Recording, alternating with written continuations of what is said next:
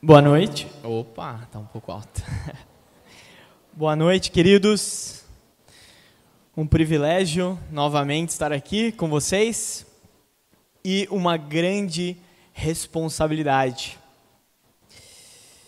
Hoje é um dia muito importante, um dia de eleições no nosso país, mas a gente não vai falar sobre eleições e provavelmente durante a mensagem, talvez termine a apuração dos votos. Eu peço que você seja discreto uh, para que a gente consiga escutar, principalmente e unicamente, a mensagem que Deus tem para nós. Que, pasmem, é mais importante do que o resultado das eleições. Porque a mensagem que Deus tem para você hoje vai te acompanhar por muito mais do que os próximos quatro anos. Pode te acompanhar por 10, 20, por toda a tua vida, por toda a tua eternidade. Então, antes de a gente entrar na mensagem, vamos orar, pedir que o Espírito Santo de Deus esteja conduzindo esse tempo aqui. Pai querido, Coloco diante do Senhor, Pai, esse momento tão especial, que é o momento da gente aquietar os nossos corações, Deus, e ouvir a Tua voz, Pai. Eu peço que o Teu Espírito Santo, maravilhoso Deus, esteja falando aos nossos corações, esteja é, abrindo os nossos olhos para as mensagens que o Senhor tem para nós hoje, Deus e que a nossa vida seja realmente uh, mudada, Senhor, transformada, que a gente seja encorajado por Ti, Senhor, a Te amar mais, a Te buscar mais, Deus, e a corrigir coisas que estão erradas na nossa vida, Pai. Peço para que o Teu Espírito Santo fale através de mim, Senhor, que eu não seja um empecilho para a Tua mensagem, mas que somente o Senhor Fale conosco aqui hoje, Pai. Em nome de Jesus eu oro. Amém. Hoje a gente vai conversar sobre o capítulo 3 da segunda carta de Paulo ao seu discípulo Timóteo. Então podem abrir suas Bíblias em 2 Timóteo capítulo 3.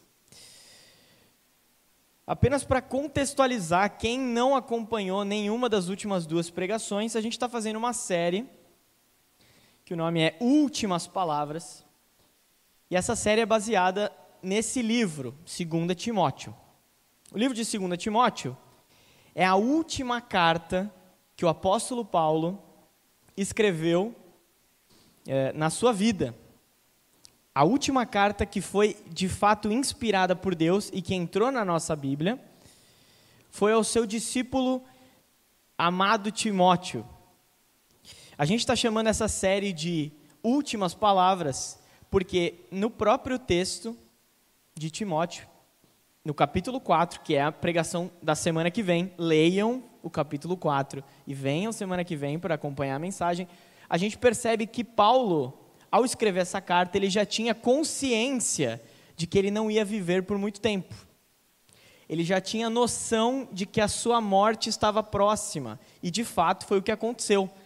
Um pouco depois da carta ter sido escrita, ele foi decapitado. Ele estava, nesse momento, preso por Roma, ele era prisioneiro de Roma, justamente por pregar o evangelho. Naquela época não era, não era permitido pregar o evangelho, e ele insistia em pregar e ele estava preso e ali ele seria executado por causa da sua fé em Cristo. Então, é muito importante, até do ponto de vista de quem é, não é cristão, é muito importante a gente entender que essas aqui são as últimas palavras do apóstolo Paulo, sabendo da sua morte iminente. As últimas palavras de alguém dizem muito sobre o que, que essa pessoa viveu dizem muito sobre o que essa pessoa realmente crê.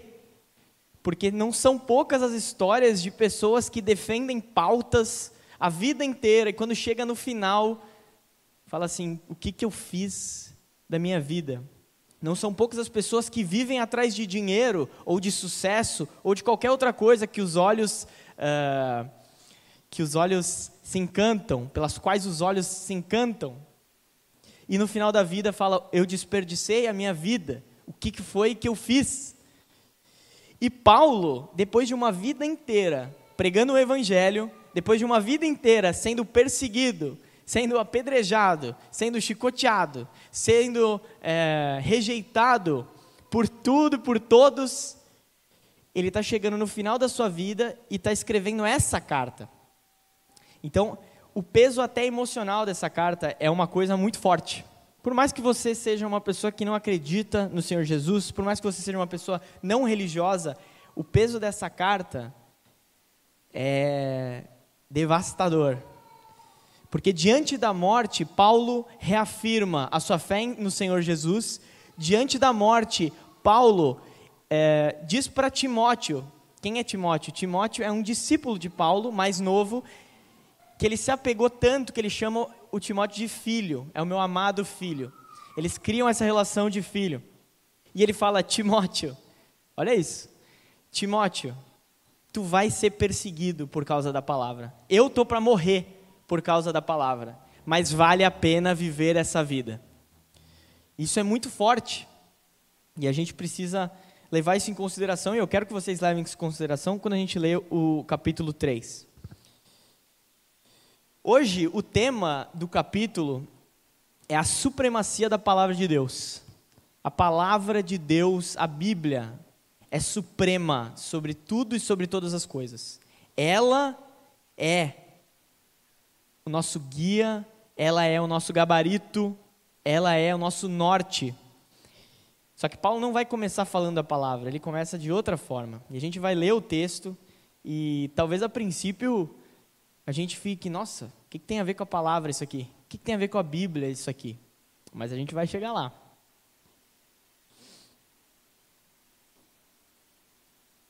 Esse capítulo pode ser dividido em duas partes. Do versículo 1 ao versículo 9, Paulo vai listar uma, listar uma lista. Leonasmo para quê, né?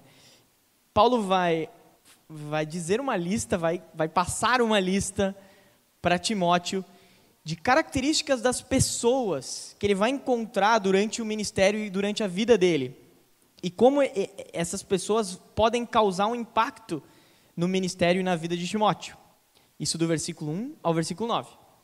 Depois, do versículo 10 ao 17, ele vai falar uh, sobre como Timóteo pode enfrentar essas situações. Como é que é, Timóteo pode lidar com essas pessoas, certo? Vamos fazer a leitura do capítulo. E é um capítulo um pouco longo, mas eu acho que Deus pode. Deus pode não. Quer dizer, Deus pode falar uh, direto, sem nem que eu tenha que falar nada, só lendo o capítulo aqui uh, a gente já pode ser edificado, né? Diz assim: Saiba disso, nos últimos dias sobrevirão tempos terríveis. Os homens serão egoístas, avarentos, presunçosos, arrogantes, blasfemos, desobedientes aos pais, ingratos, ímpios, sem amor pela família, irreconciliáveis, caluniadores, sem domínio próprio, cruéis, inimigos do bem, traidores, precipitados, soberbos, mais amantes dos prazeres do que amigos de Deus, tendo aparência de piedade, mas negando o seu poder. Afaste-se desses também. São esses os que se introduzem pelas casas e conquistam mulheres instáveis, sobrecarregadas de pecados, as quais se deixam, se deixam levar por toda espécie de desejos. Elas estão sempre aprendendo e jamais conseguem chegar ao conhecimento da verdade. Como Janes e Jambres se opuseram a Moisés, esses também resistem à verdade. A mente deles é depravada, são reprovados na fé. Não irão longe, porém, como no caso daqueles. A sua insensatez se tornará evidente a todos. Essa é a primeira parte. A segunda parte começa agora. Mas você tem seguido de perto o meu ensino, a minha conduta, o meu propósito, a minha fé, a minha paciência, o meu amor, a minha perseverança as perseguições e os sofrimentos que enfrentei, coisas que me aconteceram em Antioquia, Icônio e Listra. Quanta perseguição suportei, mas de todas essas coisas o Senhor me livrou. De fato, todos os que desejam viver piedosamente em Cristo Jesus serão perseguidos. Contudo, os perversos e impostores irão de mal a pior, enganando e sendo enganados. Quanto a você, porém, permaneça nas coisas que aprendeu e das quais tem convicção, pois você sabe de quem o aprendeu. Porque desde criança você conhece as sagradas letras, que são capazes de torná-lo sábio para a salvação mediante a fé em Cristo Jesus. Toda a Escritura é inspirada por Deus e útil para o ensino, para a repreensão, para a correção e para a instrução na justiça, para que o homem de Deus seja apto e plenamente preparado para toda boa obra. Muito bem.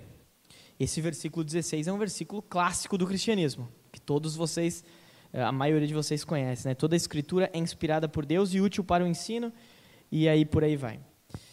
Vamos então analisar esse texto e entender qual que é a mensagem que Paulo quer passar para nós. A primeira questão que aparece direto, de cara, pá, no texto, é essa questão dos últimos dias. No versículo 1 ele diz: Saiba disso, nos últimos dias sobrevirão tempos terríveis. A primeira pergunta que aparece é: Quais são os últimos dias? O que significa isso? O que significa últimos dias? São dias futuros, que nem a gente experimentou ainda, que, gente, que nem a gente viveu? Será que Paulo está escrevendo a Timóteo para uma época que Timóteo nem vai estar tá vivo para ver? Ou será que são os dias de Timóteo? Será que se aplicam para Timóteo? Ou será que são para nós hoje? Por quê? Uma, da, uma das coisas principais quando a gente vai estudar um texto bíblico é entender se esse texto serve para nós. Se esse texto se aplica para nós ou se o texto era exclusivo para o leitor original, que no caso é Timóteo. Tá? Os últimos dias, para os cristãos que escreveram a palavra, e é como a gente entende agora, naturalmente, são os dias antes da volta de Jesus Cristo. São os dias finais. Porém, ninguém sabe quando Jesus Cristo vem. Então, a partir do momento em que Jesus, isso aqui é uma doutrina das Escrituras, a partir do momento que Jesus ressuscita e sobe aos céus e dois anjos aparecem e falam: Ó, oh, o que vocês estão olhando para cima? Esse mesmo Jesus que vocês viram subir vai voltar? A qualquer momento, a qualquer dia, é um dia que Jesus pode efetivamente voltar. Então, por isso, toda a igreja, desde a igreja primitiva até os dias de hoje, a gente entende essa, esse período como os últimos dias, certo? Portanto, quando Paulo escreve isso para Timóteo, e vocês conseguem ver no próprio texto, ele dá uma lista de pessoas, uma lista de características das pessoas, e ele no final do versículo no final do versículo 5, ele fala: "Afaste-se desses também". O que deixa claro que Paulo está escrevendo para Timóteo, para Timóteo ficar ligado com essas pessoas e, e que ele possa, para que ele possa tomar uma atitude diante dessas pessoas, tá? Uma coisa que eu preciso deixar claro é que o objetivo de Paulo com esse texto não é fazer uma listinha para que você, lendo essa lista, consiga identificar, tá, agora então a gente está efetivamente prestes a Jesus voltar. Não é esse o objetivo do texto aqui. O objetivo do texto aqui é dizer que, até que Jesus volte, a humanidade vai ficar cada vez mais. E aí começa a lista. Os homens serão egoístas, serão avarentos, ou seja, só pensam no dinheiro presunçosos, arrogantes, e a lista vai. Então, o texto se aplica para nós, com certeza. Na verdade, se a gente lê essa lista, a gente entende, meu Deus, estamos nos últimos dias. Porque as pessoas, a nossa sociedade, a gente encontra essa lista aqui. Na verdade, hoje é um dia de eleições, eu falei que eu não ia falar de eleições e também vai ser bem curto. Mas como é difícil a gente votar num candidato, aí não estou falando do presidente, mas pode ser governador, qualquer candidato, que a gente realmente confie e fale, esse cara, ele realmente ama os outros, ama o próximo. Não, não. O mais fácil é desconfiar de todo mundo, porque todo mundo só pensa em si, só pensa em dinheiro. Não é verdade? Outro, outro versículo que diz aqui: mais amantes dos prazeres do que amigos de Deus. Será que essa geração não vive dessa forma? Mais amantes dos prazeres, do que, que vai me divertir, do que, que eu faço, do que, que eu quero fazer agora, do que amigos de Deus. Então, assim, ser, era um texto, esse texto é um texto que é dirigido para Timóteo, mas que serve para nós. Nós estamos também nos últimos dias. E o objetivo do texto é alertar a todos que estejam vivendo nos últimos dias a respeito dessa lista de pessoas. Porém, é claro, né, pessoal, que se a gente for muito honestos, quando a gente encontra é, versículos que dizem: nos últimos tempos os homens amarão a si mesmos, amarão ao dinheiro, nós mesmos conseguimos nos relacionar. Nossa, até, até nós que estamos aqui tentando buscar o Senhor, buscar a verdade, nós nos encaixamos também nessa lista. Egoístas, avarentos, mais amantes dos prazeres do que amigos de Deus. Então esse texto é para nós. Só que no texto é uma lista tenebrosa, né? Uma lista terrível. Mas Paulo, ele claramente, ele quer dar ênfase em dois, perigo, dois perigos específicos. Que é, a partir do versículo 5 para baixo, ele vai falar, dentro dessa lista tem um grupo, e esse grupo, eu vou detalhar aqui, que você precisa ficar ligado nesses caras aqui. Que diz o seguinte, no versículo 5: Tendo aparência de piedade, mas negando o seu poder, afaste-se desses também. São esses os que se introduzem pelas casas e conquistam mulheres instáveis, sobrecarregadas de pecados, as quais se deixam levar por toda espécie de desejos. Elas estão sempre aprendendo e jamais conseguem chegar ao conhecimento da verdade. Vou parar aqui. Aqui ele quer listar para nós dois perfis de pessoas que nós, hoje, podemos identificar e que a gente deve tomar cuidado. Tá? O primeiro é o falso mestre. Está projetado aí para vocês, né? Tá certo. O primeiro é o falso mestre. Mestre, a gente nem usa mais tanto essa, é, esse termo, mas são os falsos pastores, os falsos pregadores, Pessoas que são é, aproveitadores.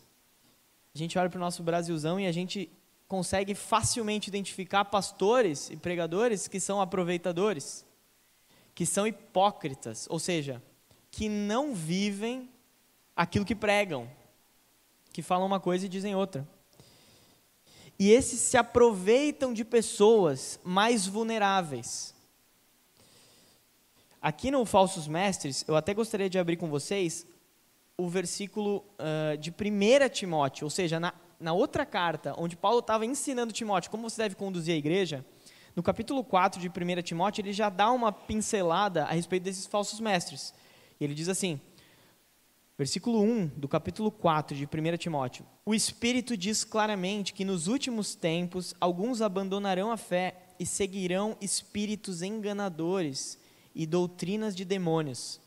Então, e Paulo, quando ele volta a falar é, sobre os falsos mestres aqui nesse capítulo, ele está se referindo a esse tipo de pessoas que parecem religiosas, que parecem referências do cristianismo e que, na verdade, não são. Não passam de aparência, não passam de aproveitadores e enganadores. Esse é o primeiro perfil. O segundo perfil é de seguidores de doutrinas falsas. Daqui a pouco eu vou mudar o slide e eu vou conseguir aplicar um pouco mais na nossa vida, tá? Mas primeiro eu estou fazendo a base teológica aqui do que Paulo traz para nós. Então, o segundo perfil é de pessoas que seguem falsas doutrinas, seguem falsos ensinos. E ele traz é, uma lista de características dessas pessoas, tá? Não necessariamente uma pessoa que segue falsos ensinos, ela tem todas as características, mas, uh, mas pode ter. Então ele diz aqui, conquistam, é, em outra versão tem conquista a confiança, eles conquistam a confiança de mulheres instáveis, sobrecarregadas de pecado. O que, que significa isso? São pessoas que se dizem cristãs, que dizem que seguem a palavra de Deus, mas que na verdade vivem uma vida totalmente com, que vai contra a palavra. Uma vida que não leva em consideração a vontade de Deus. Uma vida, porque assim, esse termo sobrecarregadas de pecado não quer dizer que a pessoa é pecadora, porque todos nós somos pecadores. Todos nós cometemos pecados diariamente. Mas uma pessoa que é sobrecarregada de pecado, no sentido que ele coloca aqui, é uma pessoa que não se importa com isso. É uma pessoa que segue a sua vida sem se arrepender e ela vive como se Deus não existisse. Por mais que ela diga que é cristã, por mais que ela aparente essa piedade essa religiosidade, na verdade, ela tem uma vida que não condiz com o que está escrito na palavra. A segunda, uh, a segunda característica é as quais se deixam levar por toda espécie de desejos. São pessoas que seguem as suas emoções, seguem os seus desejos. O que faz sentido para mim, eu vou atrás, independente se a palavra está dizendo que não. O que me der emoção, o que me der é, vontade, desejo, é aí que eu vou atrás. Então, a pessoa parece cristã por fora, mas ela está sempre atrás de emoção, sempre atrás do que emociona. E outra característica que, ela coloca aqui, que ele coloca aqui, elas estão sempre aprendendo e jamais conseguem chegar ao conhecimento da verdade. Na, eu vou abrir uma outra versão aqui, que também acho interessante, mas é a mesma é a mesma ideia, que é 2 Timóteo 3 na versão NVT, tá? que é uma versão nova que está muito boa também. Diz assim: é, é, mulheres que estão sempre em busca de novos ensinos, mas jamais conseguem entender a verdade. Então são pessoas que querem sempre novidade, que não estão satisfeitas com o Evangelho, não estão satisfeitas com aquilo que a gente prega que Jesus Cristo foi é, Jesus Cristo é Deus, foi crucificado e ressuscitou ao terceiro dia para pagar pelos nossos pecados. Não, isso aqui eu já ouvi demais. Chega. Eu quero ouvir uma coisa nova. Eu quero ouvir uma coisa que nunca foi falado antes.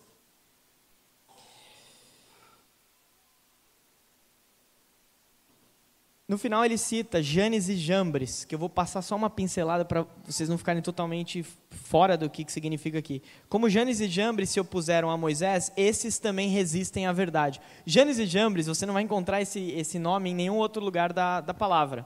Mas, para a cultura judaica daquela época, esses eram os nomes dos feiticeiros do faraó. Na época que Moisés vai para libertar o povo, ele chega lá, chega com seu cajado, porque Deus o enviou, e ele fala: Faraó, liberta o meu povo, para que ele possa adorar o, Deus verdadeiro. E o Faraó fala: Não, não, não vou libertar, não vou libertar. E, Moisés chega e fala assim: é, Bom, para provar que o Deus verdadeiro me enviou, ele faz um sinal, uma maravilha. Ele pega o cajado e o cajado se transforma em, em, em serpente. Talvez se vocês leram esse texto, vocês conhecem. O, o cajado se torna em, em serpente. O que, que o faraó faz? Chama os seus feiticeiros, e os feiticeiros também transformam os seus cajados em serpente. E aí, de repente, fica um negócio esquisito. Tá, mas se o Deus verdadeiro faz isso, mas qualquer um faz também, né? E o faraó endurece o coração. Depois Deus tem que, vocês conhecem a história das dez pragas, Deus tem que mandar dez pragas para convencer o faraó, deixe o meu povo ir, eu sou o Deus verdadeiro. Nas duas primeiras pragas, que é a praga da, uh, do rio Nilo que vira sangue, e da praga das rãs, o faraó chama os seus feiticeiros, e os feiticeiros, por conta das suas mágicas, das suas artes, conseguem repetir a praga. E aí o faraó olha aquilo e endurece o coração. E não, e não liberta o povo. Depois da terceira praga, a praga dos piolhos, aí a gente encontra em Êxodo, é, vou abrir, eu já, eu já tenho aqui no histórico, em Êxodo 8, na praga dos piolhos, versículo é, 18, Os magos do Faraó tentaram fazer o mesmo com suas artes mágicas, mas não conseguiram. E os piolhos cobriram tudo, tanto as pessoas como os animais. Isso é o dedo de Deus, exclamaram os magos ao Faraó. Mas o coração do Faraó continuou endurecido. Então, o que que, por que que, uh, por que que Paulo cita esses caras aqui depois de dois mil anos? Porque, assim como esses feiticeiros se opuseram à verdade, se opuseram ao Deus verdadeiro e muitas vezes fazendo coisas extraordinárias, fazendo coisas é, sobrenaturais. Mesmo assim, eles estavam contra o Deus verdadeiro. Então, da mesma forma, esses falsos mestres e até esses seguidores de falsas doutrinas podem experimentar sim, e a gente vê isso, Brasilzão afora, coisas sobrenaturais mas que não mas que não apontam para a verdade, para Jesus. Servem apenas para endurecer o coração das pessoas, servem apenas para enganar, tá? Mas e eu com isso? O que, que tem a ver? O que, que eu tenho a ver com essa história? O que, que eu tenho a ver com os falsos mestres ou com esses seguidores de falsas doutrinas? Eu dividi aqui aplicação em, duas, em dois grupos diferentes, tá? Primeiro é o não cristão. Se você está ouvindo essa mensagem e você não se identifica como um cristão, você não entregou sua, sua vida para o senhorio de Jesus Cristo, você talvez acredite em outras coisas, ou você está começando agora e procurando a igreja. A aplicação é muito simples. Primeiro, nem todo pastor e pregador é cristão de verdade. Isso é muito sério. A maior parte da, igre... É, é, da mancha do cristianismo, dos evangélicos no, no país é porque pessoas aproveitadoras e hipócritas, que não tem nada a ver com a verdade, que não tem nada a ver com, com o cristianismo, se intitulam cristãos, se intitulam evangélicos e fazem um circo no nosso país. Muitas vezes é, não é um circo visível, mas estão pregando coisas que não têm nada a ver com o que a palavra fala. Então, se você não é cristão, é isso que eu tenho para te dizer nem todo pastor que você vê por aí, deputado pastor, nem todo pastor, pregador que está no teu YouTube, que está famoso, nem todo cara assim, só porque se diz cristão, é cristão de verdade. Isso é muito importante. E em segundo lugar, nem todo cristão é um cristão de verdade. Nem todos aqueles que se dizem cristãos. Bom, no debate, o, o Lula disse que é cristão. O próprio Bolsonaro também se diz cristão. O Neymar também se diz cristão. O Justin Bieber se diz cristão. Será que são cristãos? Porque se você vê a vida das pessoas, se você vê os princípios que defendem, você talvez tenha mais clareza para dizer: ué, será que isso é da boca para fora? Ou será que isso é verdadeiro? Mas não só os, os, as estrelas. Entre nós, a nossa cidade, a gente vai encontrar muitas pessoas que dizem: Eu sou cristão, sim.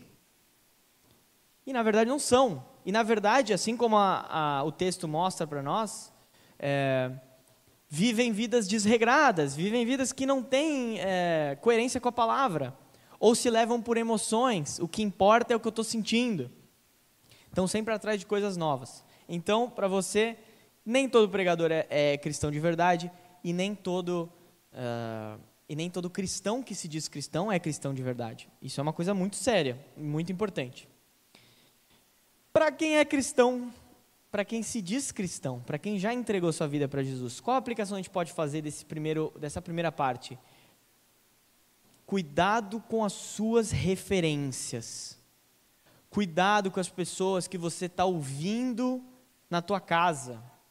O segundo, o segundo ponto, o perigo da internet, é uma coisa assim é, Deus tem trabalhado isso no meu coração já fazem muitos meses, muitos meses, e até quando eu aceitei aqui fazer essa pregação do, do capítulo 3, eu não tinha ideia do que do estava sendo escrito, e na hora que eu abri eu falei, hum, é isso aqui que eu tenho que, é isso aqui que eu vou ter que falar.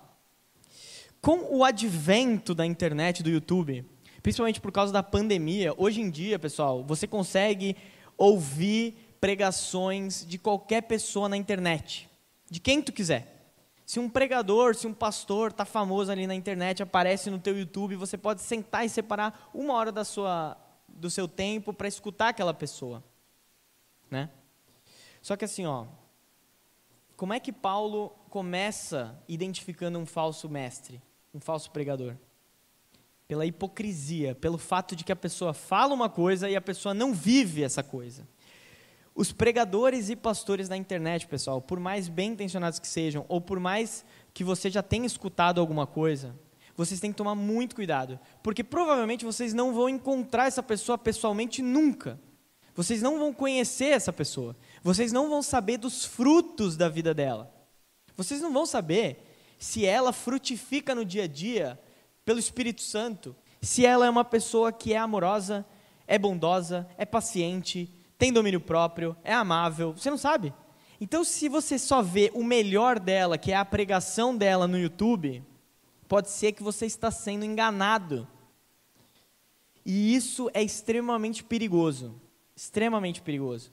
Você vê as melhores pregações dos melhores dos melhores. E aí você entra naquela, uh, naquele esquema que eu já vi muitas, uh, já vi muitas pessoas caírem, inclusive eu, que é tipo, nossa, eu nunca ouvi ninguém falar, fazer essa interpretação desse texto que é tão conhecido. Se você nunca ouviu ninguém falar, cuidado, desconfie.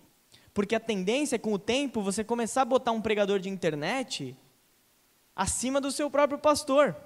Que você consegue ver a vida dele, que você consegue ver que o cara não é hipócrita. Você consegue ver e acompanhar como ele lida com as suas ovelhas.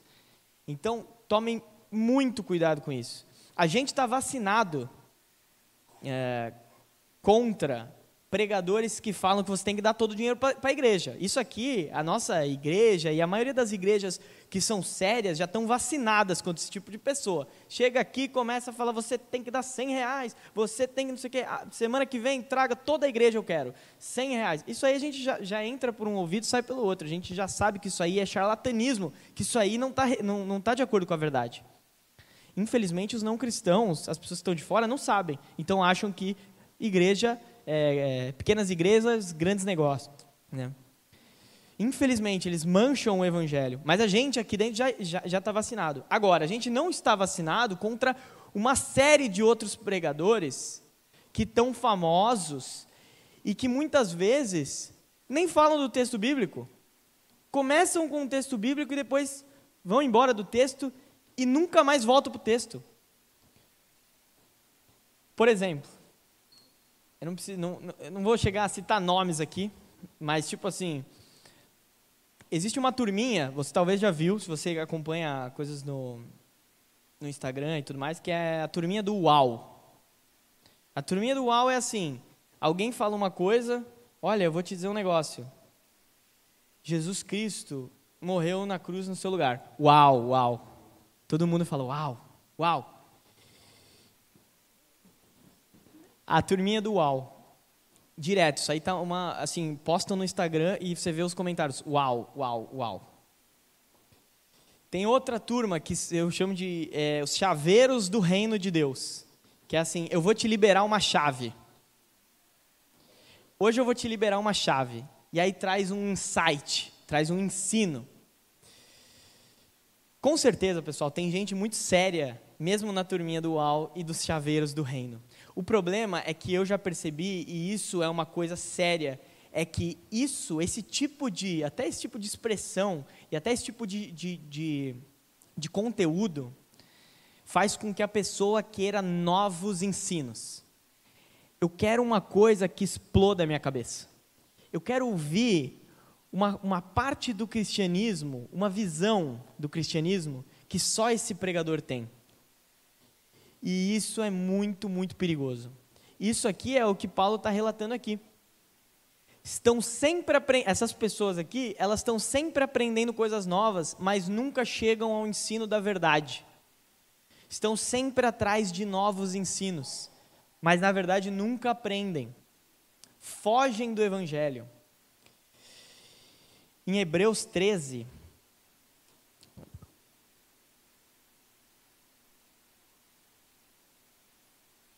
Hebreus capítulo 13, ele vai falar sobre isso no versículo 8 e 9a, a primeira parte ali.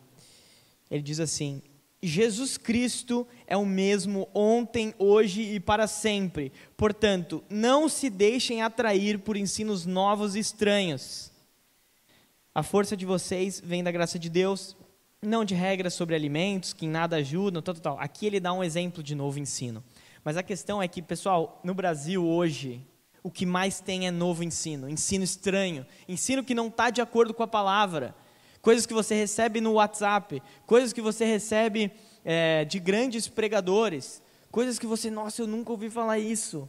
Esse cara tem uma conexão banda larga com Deus. Ele ouve mensagens que só ele. Ao ponto de que você começa a idolatrar pregadores. Você começa a botar, nossa, esse cara aqui é o, é o meu favorito. Chega aqui na igreja, ouve um mero pregador como eu. Esse cara aqui não. Ah, Nogueira não, não sabe tanto assim, né? Esse cara aqui não. Porque o que o meu pastor da internet fala, isso sim é Espírito Santo falando. Às vezes o cara nem precisa de base bíblica, o que ele fala você acha que é o Espírito Santo falando com você. Então, pessoal, muito, muito cuidado com as suas referências. E o segundo, ah, o segundo ponto é como lidar então com isso? Como é, enfrentar essas situações? 2 Timóteo 3, a partir do 10 ao 14, Paulo vai dizer o seguinte: os verdadeiros pregadores do evangelho, eles têm credenciais. Existe uma forma de identificar, esse cara prega a verdade. Esse cara, ele está de acordo, ele está coerente com o evangelho. E aqui ele coloca, no versículo 10, dá uma olhada. Mas você tem seguido de perto o meu ensino, a minha conduta, o meu propósito, a minha fé, a minha paciência, o meu amor, a minha perseverança, as perseguições e os sofrimentos que enfrentei. Então aqui eu botei uma lista, tá? Que essa lista não é exaustiva, ou seja, é, não esgota todas as características que um pregador do evangelho deve ter, mas começa. Então, assim, um verdadeiro pregador do evangelho, ele vai ter uma vida coerente, ele não vai ser hipócrita. E isso é muito importante a gente conseguir avaliar. Como é que o ensino dessa pessoa? É de acordo com a palavra de Deus ou ele fala muito do que ele acha? Muito do que ele pensa e das experiências que ele viveu. Hoje em dia, as pessoas estão atrás de uma igreja que dá arrepio, Igreja que falou um negócio que, olha só, nossa, é o Espírito Santo que está aqui, que eu estou todo arrepiado. Olha o que, que o cara falou. Uma coisa totalmente inovadora. O Evangelho não é sobre emoções. O Evangelho é sobre verdade. É sobre o que, que a Bíblia traz para a nossa vida. Independente se você se emocionou ou não. Isso, e, e esse ensino errado é tão errado que às vezes a pessoa acha que para ela tomar uma decisão para seguir a Jesus, ela tem que chorar e se derramar e ficar emocionada. Não. Ela pode simplesmente entender, é isso que eu quero para minha vida. É a palavra que é. Então, as emoções, elas não são o norte do evangelho. É óbvio, pessoal, que nosso Deus maravilhoso, bondoso, misericordioso, gracioso, ele mexe com as nossas emoções, sim. Às vezes a gente está lendo um texto que vem falar a nossa situação, vem falar no nosso coração, o Senhor Jesus nos visita através de um texto e a gente fica quebrantado, a gente chora, a gente ah, fica alegre, a gente salta de alegria, né? Mas esse não é o principal. Você não pode ficar procurando igreja ou pregação que te dá arrepio, que te dá emoção, entendeu? Vai assistir um drama, entendeu? Vai assistir alguma coisa no Netflix, tá? Para sentir emoção, a emoção, se emocionar. O principal é a verdade do evangelho, precisa ser pregado, tá? E aqui as credenciais de um verdadeiro pregador, você consegue ver na vida da pessoa, na vida diária, no dia a dia, na fé que ele tem no Senhor Jesus, a paciência que ele exerce, como ele trata a esposa, como ele trata os seus, os seus irmãos, a perseverança que ele tem no ministério, ele não abandona tudo, ele segue adiante. E por fim, a oposição, isso é uma coisa interessante. O Gil até falou na semana passada sobre a oposição. Todos os que desejam viver piedosamente em Cristo Jesus serão perseguidos. Os pregadores do evangelho verdadeiro, eles sofrem sim oposição. Vai ter gente que que vai se opor. Por quê? Porque não quer viver a vida que Deus tem para você viver. Vai discordar, vai querer sair da igreja, vai querer abrir outra igreja. Então, os verdadeiros pregadores do evangelho, eles também sofrem oposição. Isso também é uma marca. Mas e eu com isso? Uh, e aí eu já aplico para para nós, para as duas, para os dois grupos. Quem são os seus líderes? Quem você ouve? Quem você segue? Aqui, né, a palavra diz que a gente deve honrar quem merece honra, né? E graças a Deus a gente pode contar com muitos líderes aqui na nossa igreja. Posso mencionar o Gil, posso mencionar o, Wilson. Vou ficar neles porque senão eu vou esquecer de outras pessoas e não vou citar todo mundo. Mas que são pessoas, meu povo, que você consegue ver a vida da pessoa no dia a dia. Você consegue ver que o cara é de verdade. Você consegue ver que mesmo quando erram, pecam, porque todo mundo peca mas tem a boa vontade de se arrepender, de pedir perdão, de voltar para o rumo. Coisa que os pregadores de internet, de WhatsApp, áudios no WhatsApp, você não sabe. Se a pessoa simplesmente é uma boa comunicadora e te leva para uma viagem que você nunca mais volta. Você começa a acreditar em coisas que não têm base bíblica, mas sim na voz da pessoa, na, na, na experiência dela. Os, quem são os seus líderes e as suas referências? Por fim, pessoal, Paulo traz a supremacia da palavra de Deus. E isso está acima de todas as coisas. A palavra de Deus, as Escrituras, elas são a base para que a gente possa, inclusive, identificar quem são os verdadeiros pregadores e quem não são. Quais são as verdadeiras doutrinas e quais não são. Isso aqui é a nossa base, certo? Uh, eu tenho um tio uh, muito amado, uh, pastor, meu tio Walter, eu troco áudios com ele direto, porque ele conhece muito, muito, muito de Bíblia. E ele sempre usa um exemplo assim o tempo todo, que é uma vez, certa vez, um perguntaram para um, um especialista em falsificação de dólares, de notas. Perguntaram quanto tempo você dedica estudando notas falsas, notas falsificadas, para você conseguir identificar assim tão rápido o que é uma nota falsa e o que é uma nota verdadeira. E ele falou: nenhum minuto eu gasto com as notas falsas. Eu gasto todo o meu tempo estudando a nota verdadeira. Porque quando chega uma nota falsa, eu já sei, isso aqui é falso. A Bíblia é a nossa bússola, ela está acima de todas as coisas. Ela está acima de todas as coisas, está é, tá acima de qualquer ensino humano. A Bíblia é da norte, a Bíblia é que nos leva a conhecer o Senhor Jesus. No versículo uh, 16, diz assim. Uh, porque, não, vamos do 15 aqui. Porque desde criança, falando para Timóteo, porque desde criança você conhece as sagradas letras, que são capazes de torná-lo sábio para a salvação mediante a fé em Cristo Jesus. As escrituras, a palavra, é capaz de nos tornar sábios para sermos salvos por Jesus. Porque a fé vem pelo ouvir a palavra de Deus. Então a nossa salvação começa aí, ouvindo o que a Bíblia diz. E ele segue. Toda a escritura é inspirada por Deus. Esse inspirada não é assim, ah, um dia, olha só, acho que eu vou escrever uma coisa aqui. Não.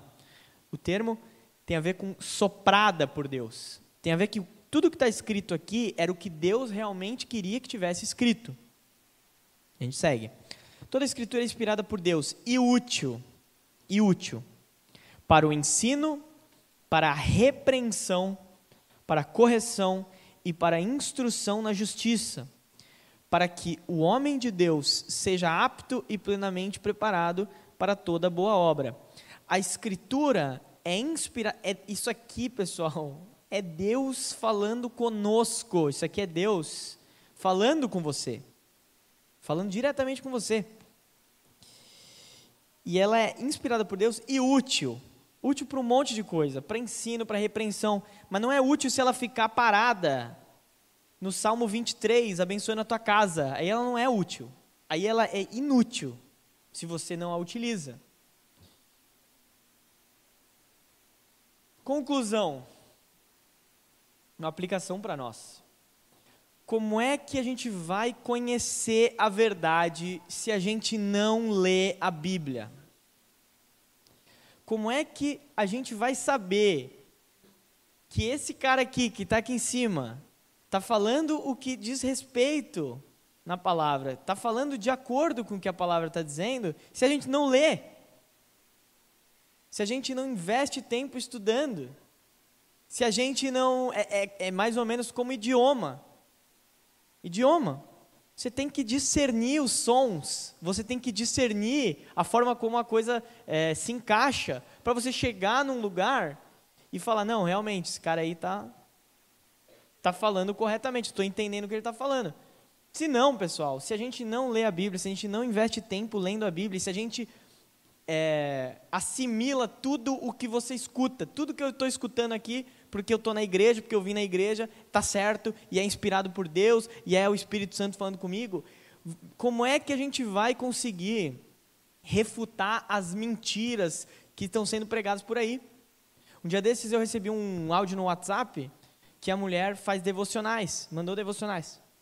E na devocional dela, ela falava que é, ah, no Antigo Testamento Deus curava de uma forma é, por processos, não era uma coisa imediata.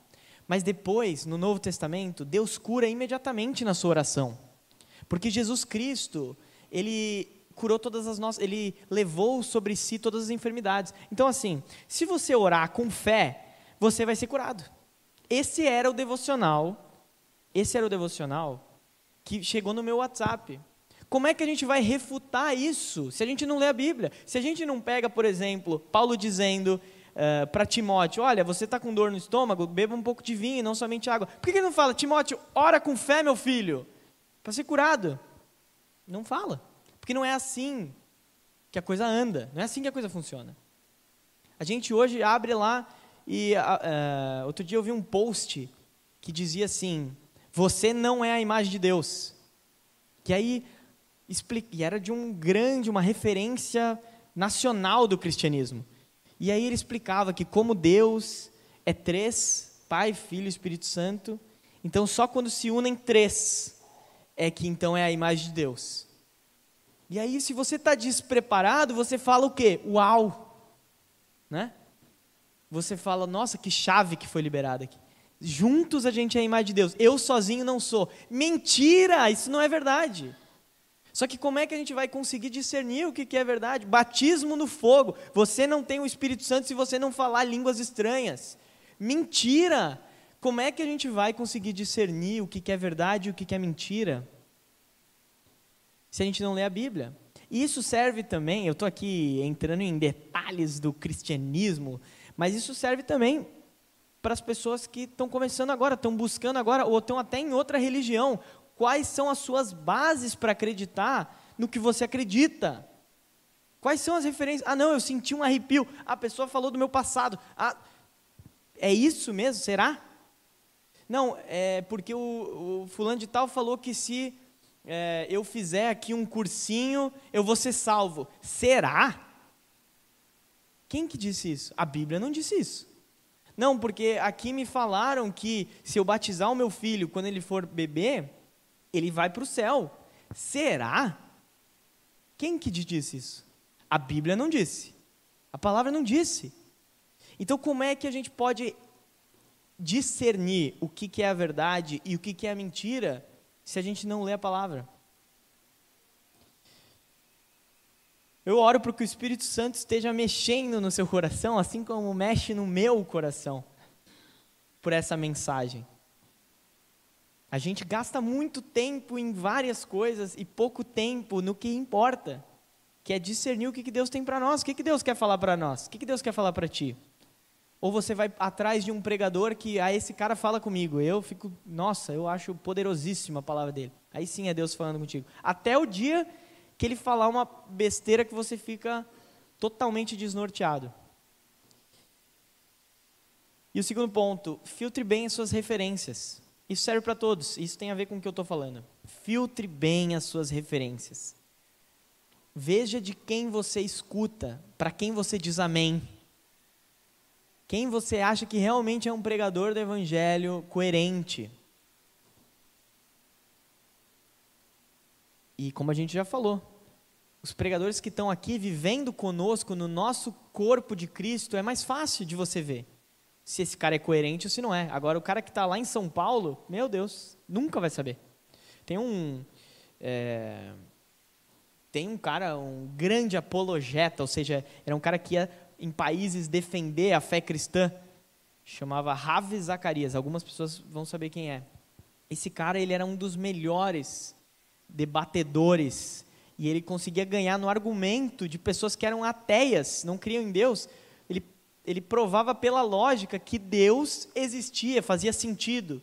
Há vários argumentos. Era um cara assim, meu, que cara fantástico. Se você procurar no YouTube, você vai ver vários vídeos que você fala, nossa, que cara fantástico. Depois que ele faleceu, foi descoberto que ele levava uma equipe de mulheres, que era, ele alegava que ele tinha problemas na coluna e que elas eram massagistas, cuidavam da coluna dele, mas na verdade ele tinha relação sexual com as mulheres. Então, tipo assim, são pessoas que você que, é, são lobos em pele de cordeiro. E não, às vezes não são lobos em pele de cordeiro, às vezes são antas em pele de cordeiro, que pregam coisa que não tem nada a ver. Então, filtre bem as suas referências.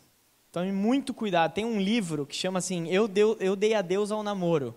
Alguns da minha geração talvez lembram desse livro. Que era um cara que escrevia, botava versículo, não sei o que, para dizer que não podia namorar. Isso aí não era dos tempos bíblicos, não tinha namoro, é, tinha que casar direto. Aí fez um impacto, moveu as igrejas naquela época e todo mundo, nossa, será que eu não devo? Será que não posso? Não sei o quê, como é que é isso? Hoje em dia o cara é ateu, falou que não acredita em nada de Jesus Cristo, pediu desculpa por tudo que tinha é, escrito, abandonou a, abandonou a fé. Então, assim, filtre bem as suas referências. Nem tudo que reluz é ouro. Aplicação, para a gente fechar. Como está a leitura da palavra de Deus? Como está a sua leitura da palavra de Deus? Você tem dado a, a verdadeira importância para a palavra ou não? Você conhece mais Jesus hoje do que conhecia meses atrás? Porque a palavra, ela não é um livro morto, a palavra é viva.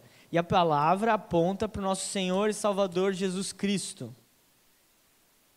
A palavra aponta para Jesus. Então, à medida que a gente lê a palavra, a gente vai discernindo, a gente vai tendo ajuda das pessoas que têm uma vida coerente. Elas vão nos ensinando também nos primeiros passos em determinados momentos. Mas a gente tem que caminhar pelos nossos próprios passos, tá? E a gente tem que conhecer Jesus. Jesus ele vai se revelar a nós com a ajuda do Espírito Santo. Porque depois que a gente aceita Jesus como nosso Senhor e Salvador, e a gente entrega a vida para Ele, o Espírito Santo passa a morar em nós e Ele dá discernimento para que a gente possa ler a palavra. Porque se você não aceitou Jesus como Senhor e Salvador da sua vida, se você ainda está uh, vivendo uma vida para você e não uma vida para Deus, aí realmente você vai ler isso aqui e não vai entender absolutamente nada, não vai servir de nada, você não vai entender. Mas as coisas espirituais se discernem espiritualmente. É o Espírito de Deus que conhece o Deus Pai. Ele sabe e ele mostra para nós as, a verdade, a verdade que está aqui. Você conhece mais a Jesus hoje do que há meses atrás ou você estagnou? É o mesmo de sempre. Segundo ponto, você permite que a palavra transforme a tua vida? Ou você escolhe o que você crê? Porque, de novo, à medida que a gente lê a palavra, a palavra vai nos ensinando, nos repreendendo, nos corrigindo, nos instruindo na justiça. A gente tem que permitir que isso aconteça. A gente não pode simplesmente fechar os olhos para o que Deus está falando para nós. Não, essa parte aqui eu não acredito, eu só acredito no restante aqui. Você tem permitido que a palavra de Deus trans, transforme o seu viver? Ou escolhe o que, ou, ou escolhe o que crê? Talvez. talvez a pregação dá um pouco pesada, tá? Talvez, mas assim, eu quero encorajar você a abrir a tua Bíblia e a ler. E a fazer o teu devocional, o teu momento com Deus, diariamente. Não sabe por onde começar? Começa pelos evangelhos, por Mateus. Comece amanhã lendo a palavra. Ah, tem um texto aqui, não entendo nada. Pergunta para o Gil, pergunta para alguém que é líder da sua célula, alguém que é referência, que tem uma vida coerente, que ele vai poder te ajudar. Mas leia, não deixe que as pessoas leiam, é, leiam para ti. Não, a, não aceite qualquer coisa. Te encorajo a isso, porque Deus, quando começa a falar com você, Ele transforma totalmente a sua vida. E é uma vida maravilhosa. Não é uma vida de sacrifício, de sofrimento, de meu Deus, ah, virei crente, agora a minha vida foi para o buraco. Não, não, não. É uma vida maravilhosa, mas tu precisa permitir que a palavra de Deus transforme o seu coração e o seu viver. Em, ter, em terceiro lugar, Deus te criou para agir. Esse versículo diz assim: toda a escritura é inspirada por Deus e útil para o ensino, para a repreensão, para a correção e para a instrução na justiça para que o homem de Deus seja apto e plenamente preparado para toda boa obra. Por que, que eu estou falando tudo isso? Não para você criar, nossa, agora eu conheço muito da palavra, agora eu sou um crânio teológico. Não.